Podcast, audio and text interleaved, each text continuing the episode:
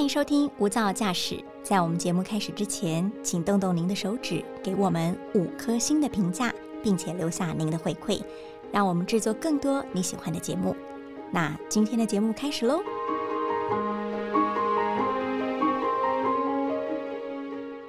大家好，欢迎收听由大爱新闻直播的 Podcast《无噪驾驶》，我是专题记者李亚平。今天一百个采访现场，要带大家听的是英雄故事哦。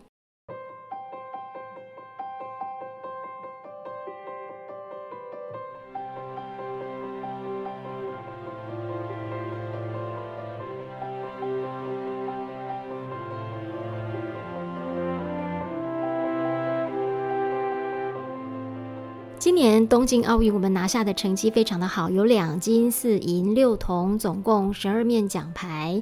那这当中呢，有很多的选手啊，他们背后的故事是很值得大家来认识的。那今天呢，我要带大家认识的这一位是拳击女神黄晓雯。小文她拿到了铜牌，这是她第一次参加奥运哦，有这样的好成绩，大家都很期待。接下来呢，她会在其他的呃接下来的国际型的大赛事呢，会有更好、更亮丽的成绩。那小文呢，呃，我们采访她的这个过程当中啊，觉得呃特别要提到的，除了她的这个成绩很好的、努力不懈的奋斗故事之外，更要去了解的是他。啊，背后的这个成长历程。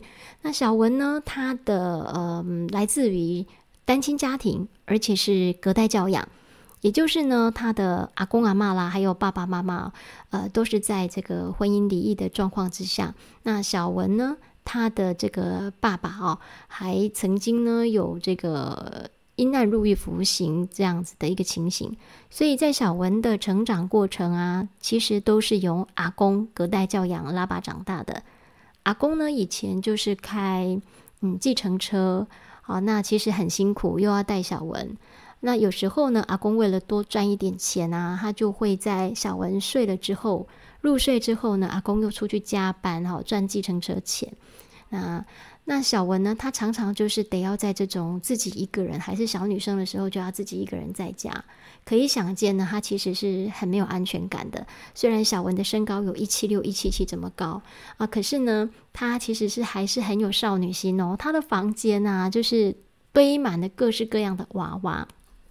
那他也跟我分享了一个，就是啊，这个熊抱哥哈。那熊抱哥呢，他有讲到，就是说，在这个电影啊《玩具总动员》里面。熊抱哥被遗弃之后，后来他就变坏了。那小文呢？他就抱着这个熊抱哥说：“你怎么可以变坏啊？其实你不能变坏。”那讲的过程当中呢，小文还说：“啊，哎，好像跟我有一点像吼，因为他觉得他其实是嗯有被妈妈遗弃这样子，因为爸爸妈妈是分开了。那但是呢，还好哦，小文他虽然来自于比较欠缺。”关爱的家庭，他的原生家庭呢，跟其他人相较，也许不是那么样的健全。不过呢，他并没有因此走偏，而且呢，他还成为了我们的奥运英雄。那这一次呢，拿到了这个铜牌啊，有这个五百万的奖金啊。小文呢，他是很乖巧、很孝顺的一个孩子哈。他就说，这笔钱呢，他希望啊，以后能够啊，拿来改善家里的环境，能够帮。阿公啦，还有爸爸啦，呃，改善家境，能够有好一点的房子哦。比如说有个头期款，那接下来呢，他还会继续的这样的努力，可能还会有其他的奖金，再来慢慢的还房贷。所以呢，虽然年纪轻轻，但是呢，他其实是一个很有计划的，呃，能够抱着感恩回馈的心啊，这样的逐步的啊，在累积实力，也希望能够改变家里的一个生活。那小文呢？他说，其实，在那成长过程当中，包括训练奥运，呃，参加这样的赛事，这个压力是非常大，而且是很辛苦的。他以前呢，也会写信给爸爸，那跟爸爸说要加油。以前他总是感觉到说，好像都是只有他一个人在努力。可是这一次呢，爸爸呃回来之后，他有明显感觉到，爸爸好像是呃，也有因为小文这样的一个好成绩，有受到他的激励哦。啊尤其是不不仅是因为这一次，我觉得其实就是他这一次回来，那其实我他在里面的时候，我有写信跟他说，就是因为因为其实备战奥运真的蛮辛苦的，又很累，其实那种压力是我觉得是很需要有一个，就是依找到一个依靠啦。所以其实我那时候还蛮常常会写信跟妈妈说，我真的觉得好辛苦什么的。然后爸爸也会回信跟我说，你要加油啊，爸爸会一直为你加油什么的，类似这样的话。那我就又回信跟他说，我这么努力，那你是不是这一次回来，你也要有一点改变？那他就是说有，他他真的受我的努力很很，他也觉得自己可能真的。怎么讲？就是觉得他怎么这样再继续这样子，真的是不应该啦。对，所以他说看到我这样，他也希望他一定要有有所改变，就是我有点激励到他了。所以他这次回来，其实我还蛮开心，因为他真的开始认就认真的工作，还很规律的生活，然后像以前的坏习惯也都戒掉，什么抽烟啊，对那种，他是真的完全都戒掉，然后现在就是很正常的，每天几乎六点半就起来。其实小文跟爸爸的感情是很好的，虽然他的成长过程当中，爸爸常常不在家，可是啊，像小文跟我们分享说，呃，你看我们转播的时候哈，那个大家都看到小文的手背上有很多的卡通图案的刺青，那当中还有一个台湾图案，因为他常常到国外去比赛，那大家就问说，那这个是什么？他就会。跟大家介绍说，这是他的国家，他来自于台湾，台湾就是长这样子。嗯，那更重要的有一个刺青啊，是大家看不到，但是是在他的这个左锁骨的下方啊，那个图案呢是爸爸亲手为他刺上的，那是两行英文字，就是全集女孩，不要忘记你为什么而开始。小文说，每一次他要参加。啊！比赛要上场之前，他都会换选手服装，他就会看到这两行英文字，他就把手啊按在这个字上面啊，告诉大家说：“对我就是要专注在这件事情上面啊。”也就像爸爸呢，就是陪伴他在比赛一样。嗯，所以呢，在这个过程当中啊，我们就可以了解到说。呃，小文他其实啊，跟爸爸的感情也都一直很好。那在这一次，他也跟我们分享说，他知道很多人都在关注说他的生长的背景跟大家不太一样。他在东京的时候，其实他很急，他很希望跟大家好好解释说，哎，爸爸其实不是不理他，也不是不爱他，呃，是因为呢，他曾经就是。呃，以前曾经有犯过了一些事情，那他也呢，真的去弥补了这些事情。这一次，他很明显感觉到爸爸也受到他的激励，所以呢，呃，有很努力的在改过，而且呢，也花了很多的时间在陪伴他跟陪伴阿公。那他们家里的状况呢，目前是朝着比较好的方向在走的，是很啊，让大家感到开心的。那小文他有讲到说，他高中那一年呢，他曾经有曾想过说，我不要再打拳击了，我是不是应该出去打工赚钱，来帮阿公分担，不要让阿公年纪那么大还那么样的辛苦。那还好呢，是因为有他的教练哦，刘宗泰刘教练是把他给拉住了，也为我们呢留住了一个拳击的英雄哦。我们来听听看小文他自己怎么分享这一段。我自己也没有想过自己可以一路打到，甚至说奥运对。因为我就说，我高中其实有一段时间想要停停掉，就是甚至高三毕业那一年，我想要，我我大学不想打了，我想要出去打工，帮家里，摸就是有一点金钱来源。可是因为也是教练跟我说，其实不一定要出去打工，就是像我现在这样打拳击也是有一些奖励金，而且尤其是现在，其实我又在台北市，那不管是任何杯赛，其实奖励金都还算不错。对，所以他说你干嘛要，你你你训练也辛苦，你打工也辛苦，那你为什么不坚持在，就是你一直都在坚持的这条路上，就是打拳击？那你为什么要跟人家一样出去外面打工，然后一个月可能还赚不多，对，然后又辛苦又累，那不如把这个时间拿来当练拳击，那也专心在比赛上，拿到好成绩也会有奖励金。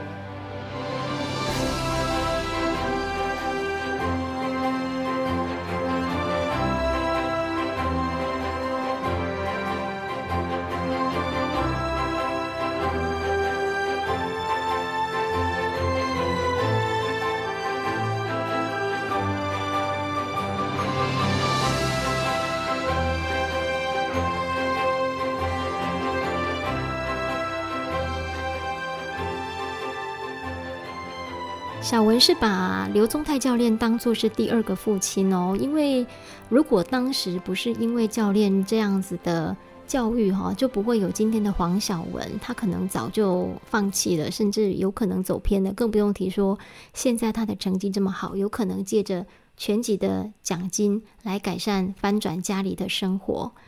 那刘教练他有分享到说，十几年前他刚进入兰州国中的时候啊，并不是教练的编制，没有这样的职缺。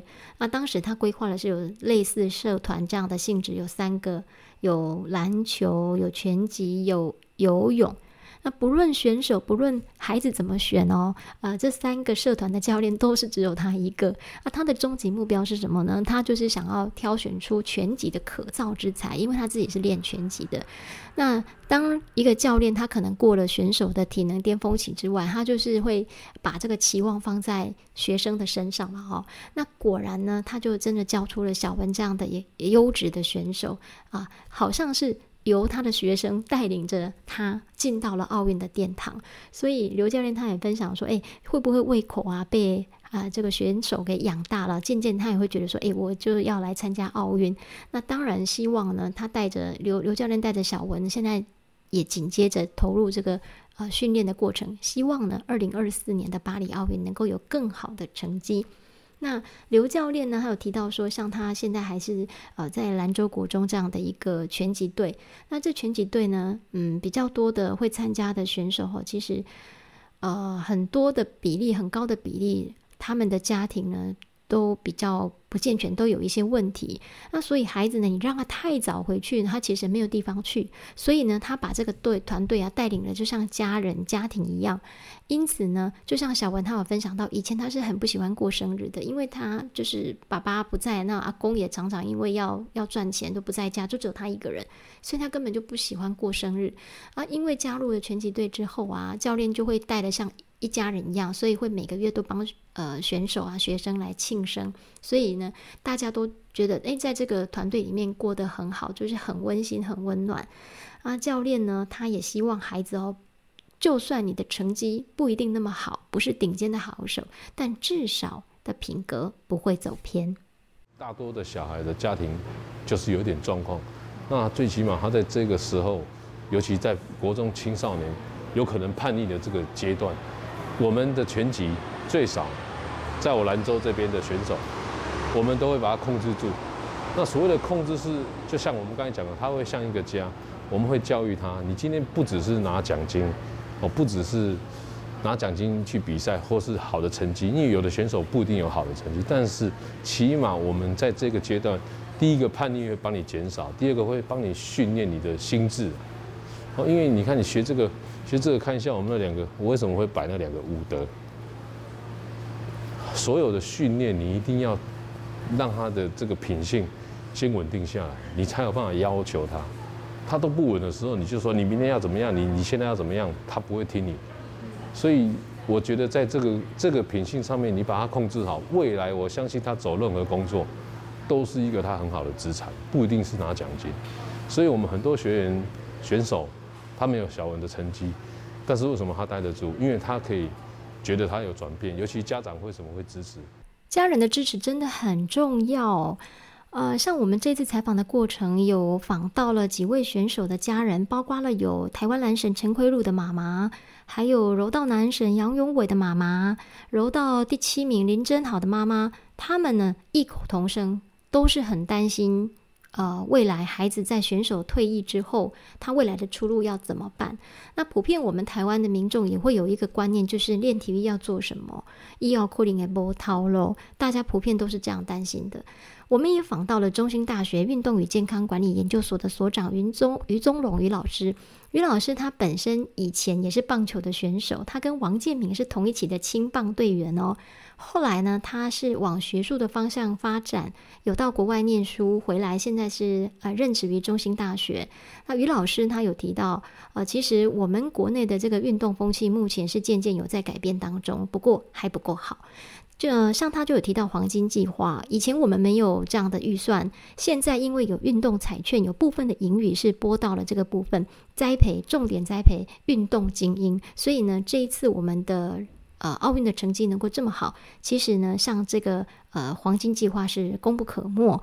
那但是他也提到，不能够就此自满啊，因为呢，很多的选手他可能从很小的时候，如果你没有好好的栽培他，甚至于呢，家长的观念没有改变，那可能他很有运动的潜质，可是他转到别的领域去发展了，那其实呃，我们的未来的成绩呢就会有断层。我们听听看于老师怎么说。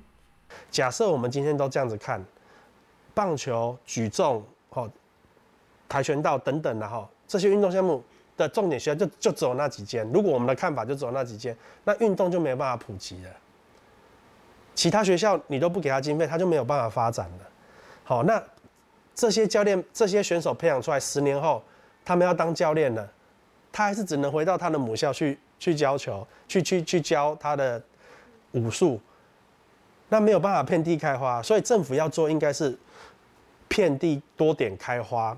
这样五年后、十年后，这些现在的高中选手、大学选手，他是不是有机会到全全台湾各地去去做这个运动训练的传承？好，甚至把它当做一个工作。对，其实有很多基本面的问题。这次除了访谈到本集的主角黄晓文之外，我们也追踪以前的英雄，比如说二零零四年在雅典奥运拿下跆拳道金牌的朱慕言。那朱慕言他现在是在国体大担任教职，还有二零零八年。举重金牌的陈伟林，举重银牌卢应琪。那陈伟林他现在是在国家训练中心担任教练啊。像这一次呢，举重的这个第四名方婉玲啊，举重精灵就是他的得意门生，未来也是很看好的。那另外呢，卢应奇是在屏东来义高中的举重队担任教练，他们都在提携后进。这一次他们普遍认为，就是说。选手啊，呃，不要放弃学习。除了本业的训练之外，如果你对其他的项目有兴趣的话，每个人一定都有一些零碎的时间，把它累积起来，不要中断了。那累积的能量呢，在将来有一天一定会用上。花若盛开，蝴蝶自来。好，还有就是刚刚中兴大学的于教授所讲到的啊。啊，我们应该要建构一个更好的环境。那包括现在的选手，以后的就会是教练，那他可以再往下栽培扎根，就会培育出更多的好选手。这是今天跟大家分享的英雄之路，希望您会喜欢。我们下次再见，拜拜。